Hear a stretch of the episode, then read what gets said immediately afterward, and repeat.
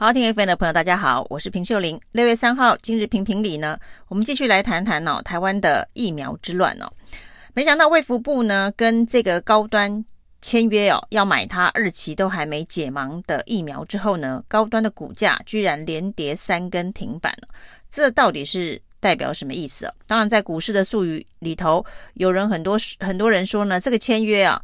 本来是要拉高，让这一个之前的这个主力可以出货，结果呢，没想到呢，大家都嗅到了要跑的这一个风头，所以呢，通通把股票卖出来哦。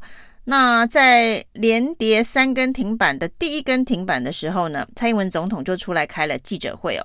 那这个记者会呢，最主要澄清的是说没有炒股，就是政务人员都没有炒股。他说呢，财产申报都写得很清楚。没有持有高端的股票，而且呢，这他也了解了，政务官都没有在炒股。那叫大家如果要说这个疑似炒股的新闻，要拿出证据哦。那这样子的一个澄清哦，特别是那一天哦，发生在台湾呢，重症死亡人数仍然维持两位数哦，十五人这么多的那一天呢，那让大家觉得非常的错愕哦，因为总统的记者会里头从头到尾都没有一句。针对这波本土疫情上升的一百多位国人的性命哦，没有表达任何一点哀悼之意哦。主要呢还是在谈他会盯着疫苗采购的进度。那他们没有炒高端的股票。那这件事情哦，让大家觉得很诧异。为什么总统的高度对于这一波疫情，他最关注的还是国产疫苗，还是国际疫苗的采购？那其实呢，这番谈话完全都没有办法让人民放心哦，因为所谓的紧盯两千万疫苗的采购这件事情哦，紧盯就是代表还没有任何的进度哦，才必须要紧紧盯着，而不是胸有成竹的跟大家保证一定没问题哦。那至于还没有解盲的二期高端疫苗，签约这件事情到底有没有炒股哦？那这样子的一个澄清也是不痛不痒哦。在那么短的时间之内，到底是如何清查？没有任何一个政务人员是在炒作高端的股票。就在总统呢开记者会澄清没有炒股的时候呢，有人发现哦，八大公股行库居然在这三根跌停板期间呢买了不少高端股票。这个投资操作呢，的确是让外界觉得非常的震惊哦。这个震惊是总统公开开记者会说政府没有炒高端的股票，那或者是政治人物没有人在炒高端的股票。结果呢，八大行库居然去买了高端的股票。那为什么会被发现呢？是因为高端的成交量异常的高哦，就是有很多人在卖，可是也有很。神秘的力量在接哦，那这个神秘的力量呢？八大公股行库进出的这个买进高端呢，在这个跌停的第一天买了六千多万了，那累计三天也买了一亿多。那难道总统的记者会，八大关股看不懂，公股行库看不懂？总统明明就是希望把整件事情呢跟高端的股价做一个切割，才会特别出来澄清，没有人炒股。那八大公股行库难道看不出总统的用心？就是担心这样子的一个阴谋论会让大家对于高端疫苗没有信心，那以为是要炒股，所以才签约。那总统这一个严重严厉的切割，公股行库却看不懂，在三天的跌停期间买了这么多的高端哦。那这件事情呢，金管会、财政部真的应该要好好彻底的查一查。那不过今天财政部的说法，这八大关谷行库的买进高端呢、哦，并不是行库自己买，是代客操作。那到底是代哪些客操作？那这些客是不是跟政府关系密切的客？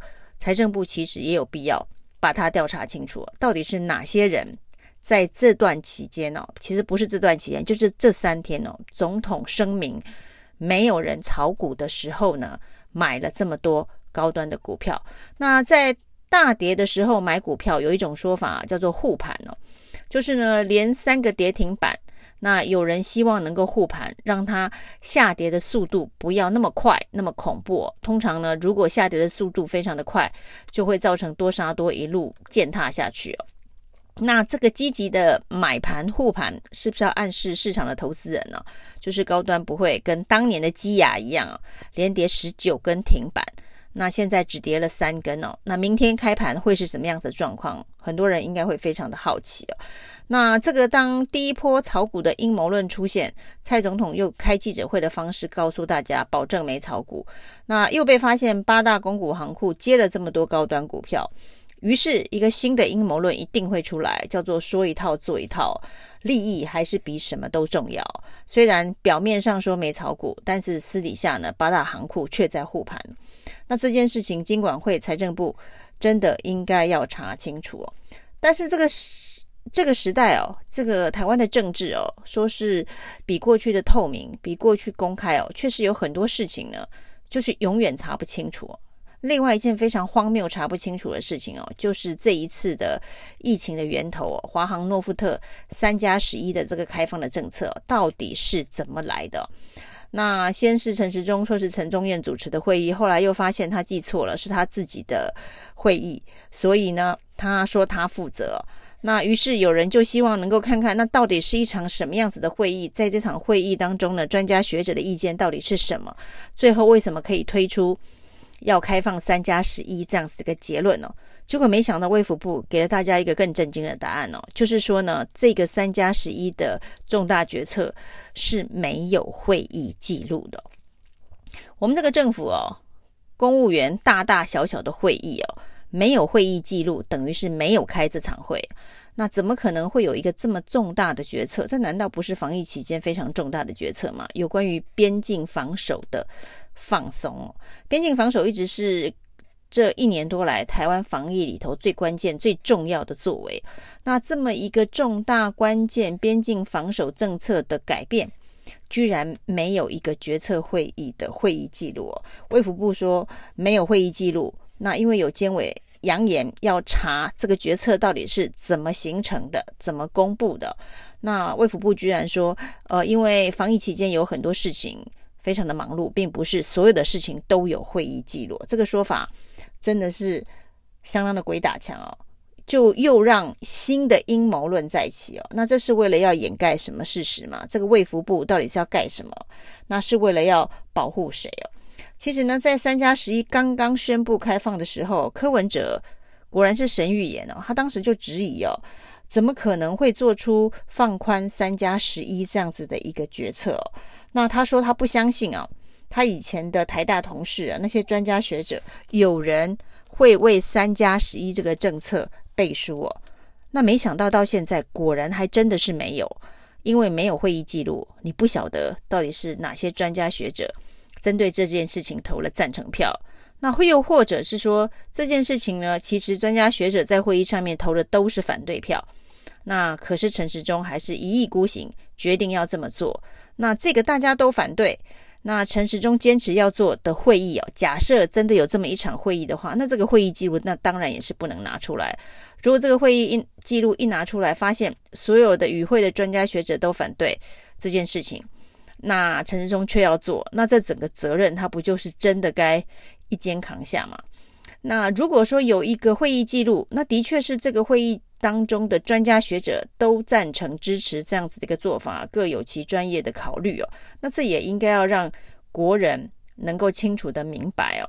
那的确当时是因为专业上面的考虑，认为开放比不开放。好，就是利大于弊的考虑哦。那大家可以重新来思考，当时这样子的一个专业判断，为什么到最后却引发这么大的一个防疫破洞？那这件事情的确是应该在台湾的整个防疫的体系上面做一个彻底的检讨，居然没有决策的会议记录，真的是非常的荒谬。那其实，在这个防疫期间呢、就是政府真的有很多的螺丝，有很多的漏洞，有很多让大家觉得不可思议的事情哦。在这次的本土疫情爆发之后呢，纷纷暴露出来哦。那包括了打疫苗这件事情哦。那打疫苗这件事情呢，在疫情爆发之前，其实大家施打意愿不高，因为 AZ 疫苗的这个副作用在全世界各地频传，那大家都都想等。卫福部所说的，接下来有莫德纳，接下来可能会有 BNT，可能会有其他厂牌的疫苗，于是施打意愿不高。那疫情爆发之后呢，却爆出了各式各样的特权插队，想要提早接种疫苗的事件频传呢。那当然，黄昭顺是一个例子哦。那另外呢，今天又爆出来双和医院，这双和医院是布立的，布立双和医院，卫福部直属的双和医院呢。那之前才发生确诊病患砍伤三个护理师的医疗暴力事件了，现在又爆出开放门诊的 VIP 啊，在五月三十一号插队打疫苗。那这件事情还是院内的医护出来爆料，因为呢。他们认为，连第一线的医护都还没打到疫苗，为什么可以开放门诊 VIP 来打疫苗？这不就是前线吃紧，后方紧吃吗？那到底是谁的决策？到底是谁开放出来的？就像黄昭顺到底为什么可以打疫苗一样，应该要彻底的调查个清清楚楚。